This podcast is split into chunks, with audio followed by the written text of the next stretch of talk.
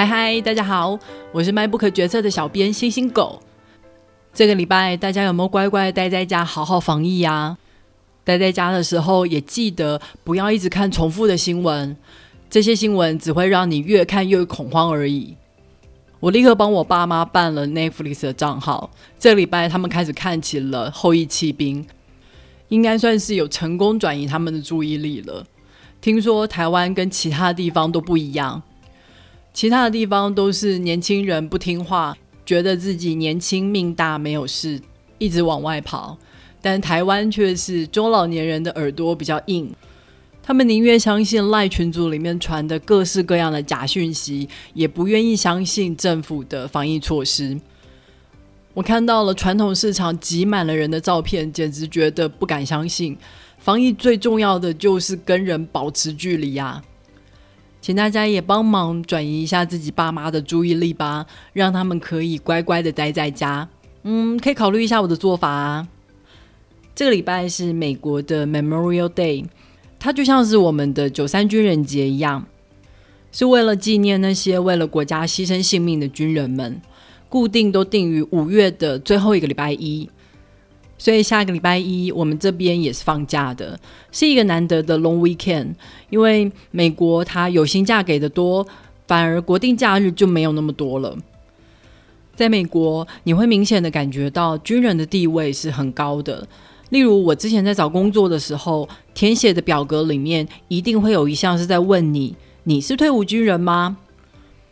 我听说业界还蛮喜欢雇佣退伍军人的。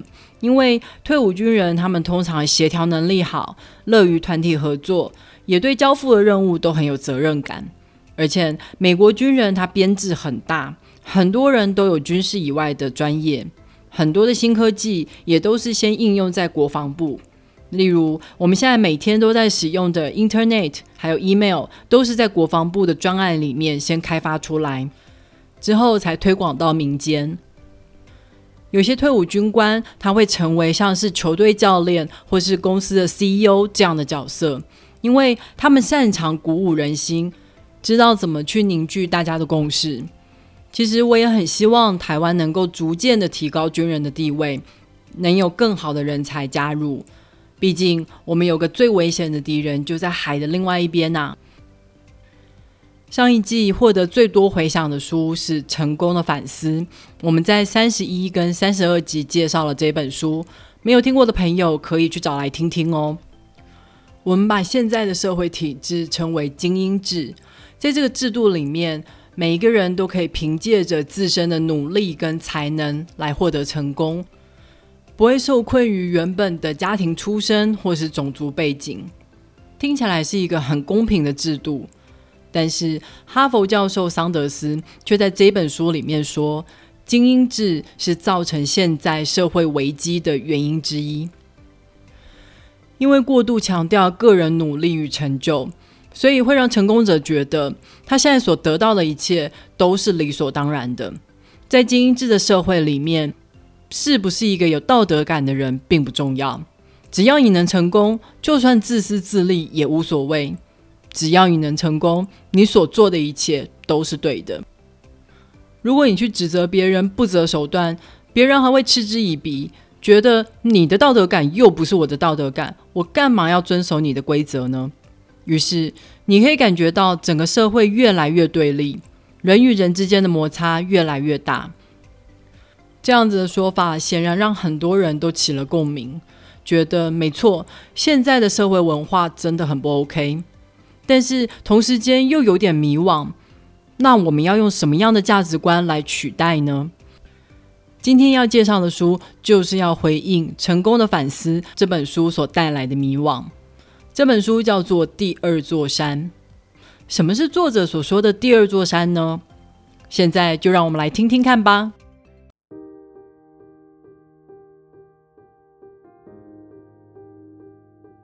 很多人都会把人的一生比喻为一个爬山的过程。这本书的作者说，其实人的一生不只有一座山要爬，其实我们有两座山要爬。第一座山大家可能都耳熟能详，就是在这个精英的社会下，尽自己最大的努力，来达到这个社会所定义的成功。包括了在工作上爬到高位，获得大家的敬重，住在漂亮舒适的房子里面，有美满的家庭生活，放假的时候可以轻松的到处旅游，每次上传的照片都让别人觉得很羡慕。有些人可能在第一座山就停下来了，觉得啊，这就是人生的巅峰啦，人生别无所求。但有些人却感觉到，嗯，内心深处有些部分没有被满足。虽然主流文化一直教导我们，人类就是自私自利的动物，要追求的是个人幸福，想要的是独立自主，但有些人就是感觉到，他们的心里面。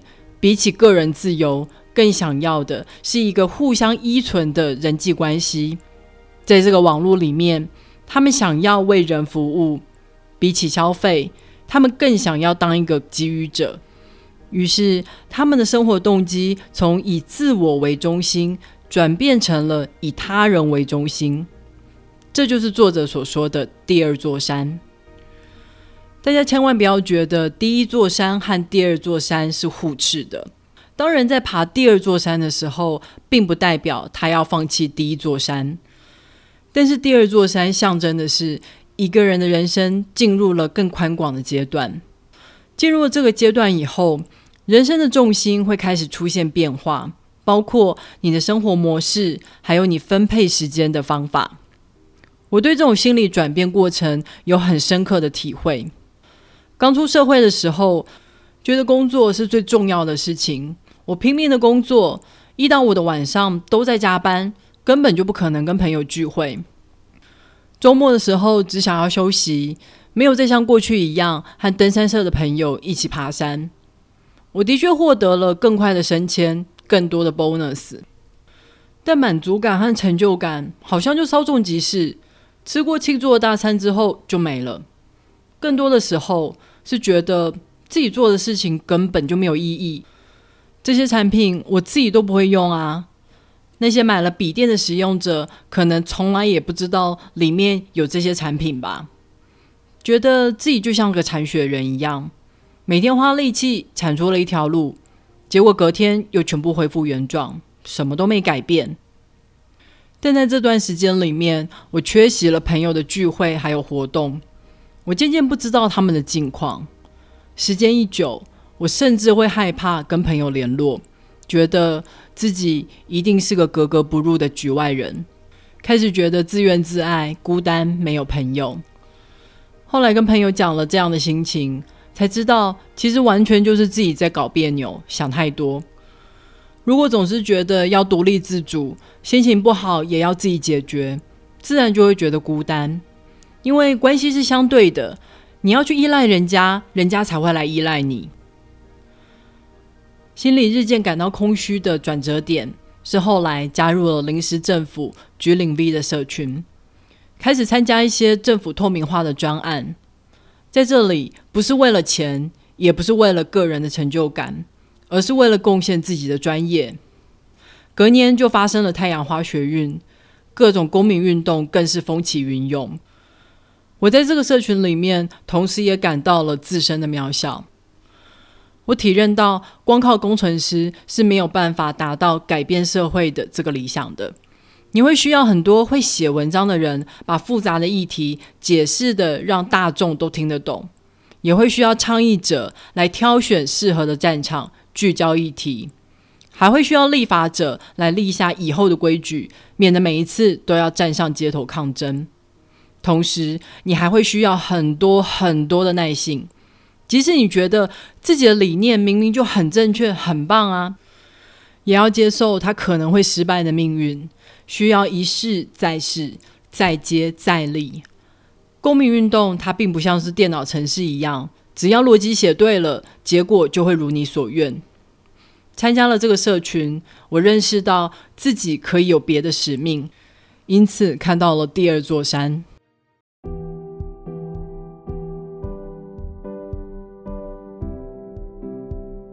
如果说第一座山的重点是在建立自我，那么第二座山就是放下自我；如果第一座山的重点是在于获取，那么第二座山的重点就在于贡献。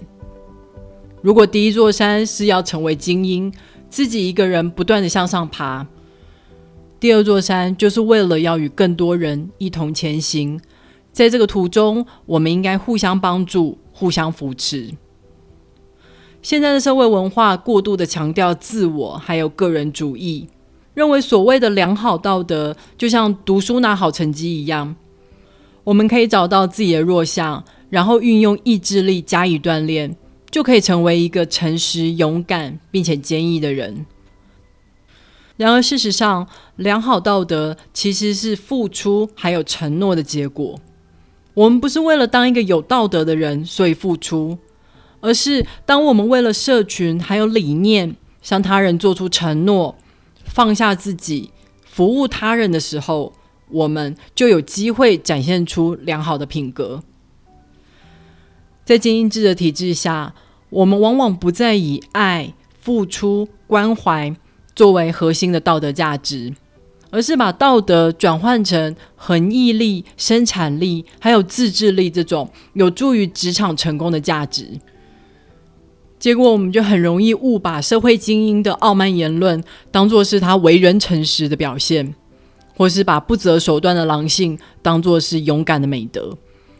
我们永远都是在鼓励自我实现、自我满足、追求个人的成就，而所谓的付出啦、关怀啦、爱啦，这些都只是人生可有可无的装饰品。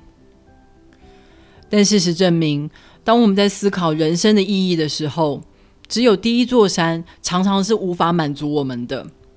作者形容，如果第一座山带来的是自我实现的幸福感。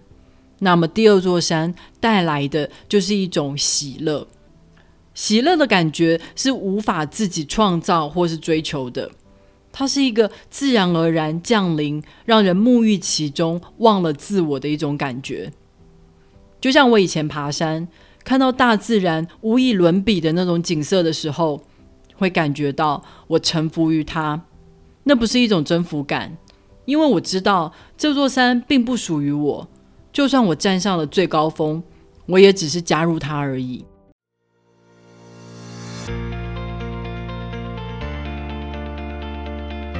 这本书他花了几个面向来讨论如何利用付出还有承诺，找到人生的第二座山。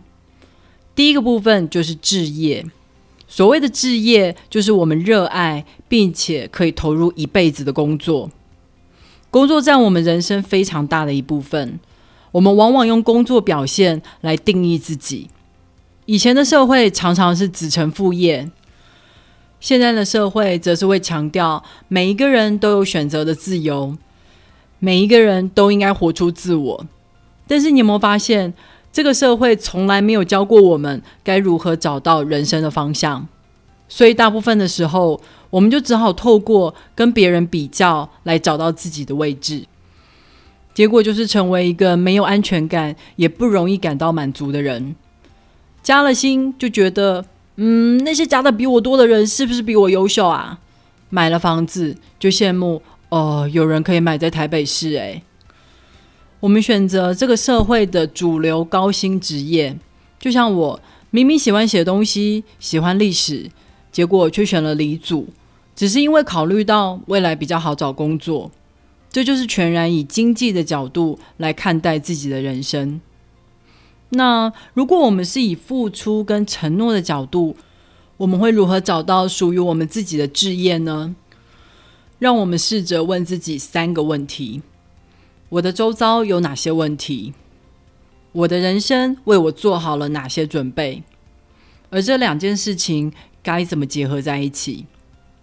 我想用嘉义林聪明砂锅鱼头店的第三代林佳慧来作为例子。有去嘉义旅游的人一定都知道这家店吧？林佳慧接手老店以后，开始把新时代的需求带回去，例如个人化的套餐，一个人也能享用以前总是一大锅的砂锅鱼头，而且他不固守传统小吃的做法。以前的砂锅鱼头一定要用淡水鱼，像是大头鲢、草鱼，但是有些人会害怕淡水鱼的土味，所以他开始采用像是石斑、鲑鱼这样的海水鱼。现代的人他更在乎友善农业、健康食材，所以他也开始提供有产销履历的在地食材，还有非机改豆腐。以林佳慧的例子来说，他看到了自家老店的问题，所以他结合了自己新学到的专业，像是电商啦、网络行销、生产线等等。他也对此做出了承诺。他想要把地方小吃转型成嘉义的骄傲，甚至是台湾的骄傲。他利用了付出还有承诺，找到了属于他一生的职业。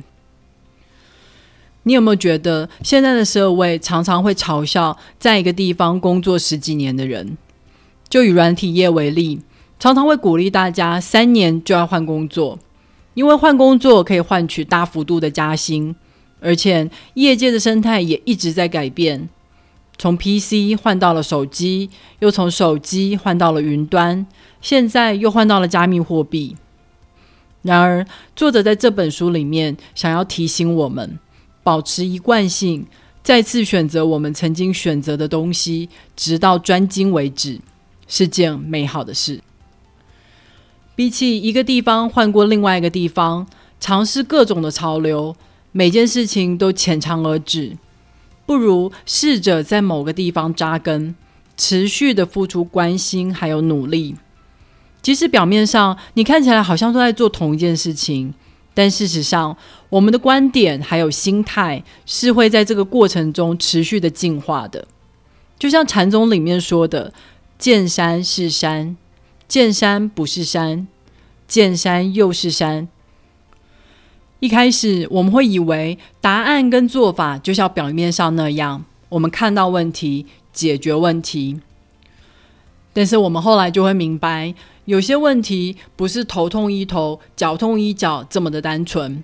我们必须要看到背后系统性的问题，才有可能让问题不会反复的发生。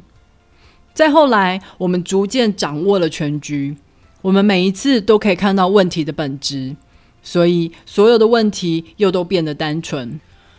这让我想到亚马逊的 CEO 贝佐斯曾经说：“当你把时间的维度拉大以后，你就会发现你的竞争者会骤减。”所以他不会问十年会有什么变化，他问的是十年有什么东西是不会变的，并且把精力都投注在那个上面。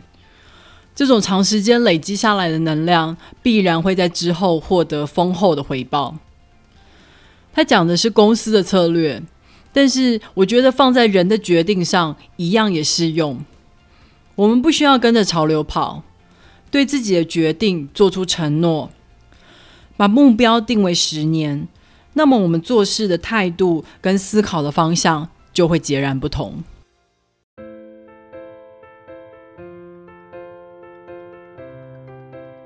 好啦，第二座山这本书今天先介绍到这里。